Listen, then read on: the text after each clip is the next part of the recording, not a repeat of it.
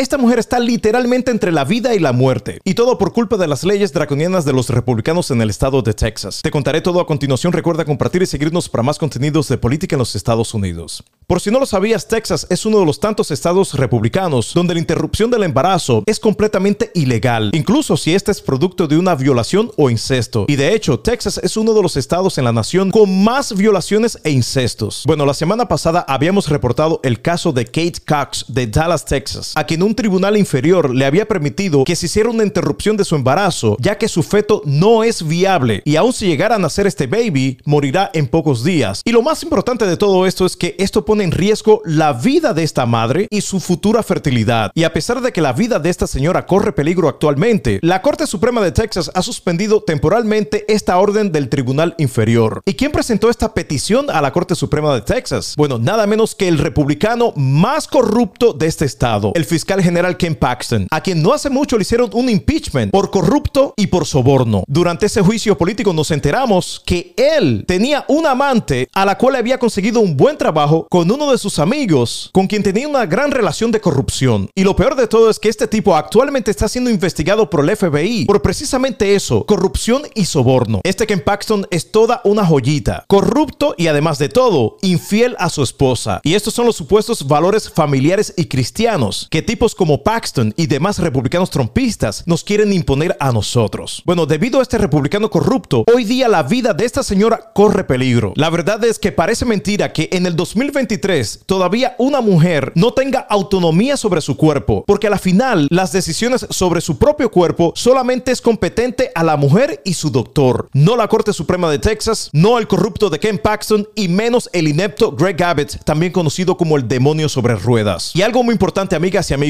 esta es la agenda republicana fascista. En caso de que gane en el 2024 un republicano, ya sea el fallido expresidente Trump o Randy Santis, cualquiera de ellos continuará con estas leyes draconianas que a la final no tienen ningún valor cristiano. Lo único que ellos quieren es tener el control sobre los demás, comenzando con las minorías como los inmigrantes, afroamericanos, latinos, mujeres, etc. ¿Realmente este es el país que quieres para el futuro de tus hijos? Seguiremos reportando.